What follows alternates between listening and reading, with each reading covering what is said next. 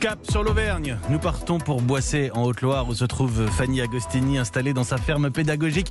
Bonjour Fanny Agostini. Bonjour Mathieu. C'est notre rendez-vous à la ferme. Fanny, à quelques mois des élections municipales, l'écologie est au cœur de tous les programmes politiques, vous l'entendez évidemment. Et pour certains élus ou futurs élus, cela va même au-delà. Certains maires vont jusqu'à arborer une écharpe éco-responsable. En 2020, on casse les codes. C'est bien le vert qui va dominer sur le ruban des prochains élus des villes et des villages de France. Une écharpe 100% française, biosourcée, en lin, en coton, en jute ou en chanvre, pour des maires ou des futurs maires désireux d'afficher leurs préoccupations environnementales et surtout soucieux de faire preuve d'exemplarité en arborant fièrement l'artisanat français.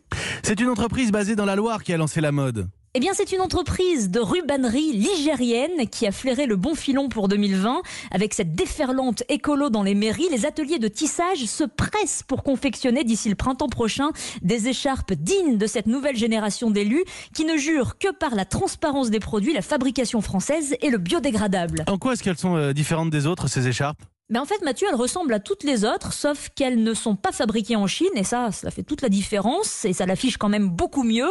Les fibres sont certifiées biologiques, sans pesticides, sans insecticides, sans OGM, dont la fabrication demande très peu d'eau, et elles sont surtout génératrices d'emplois, puisqu'elles sont intégralement faites à la main.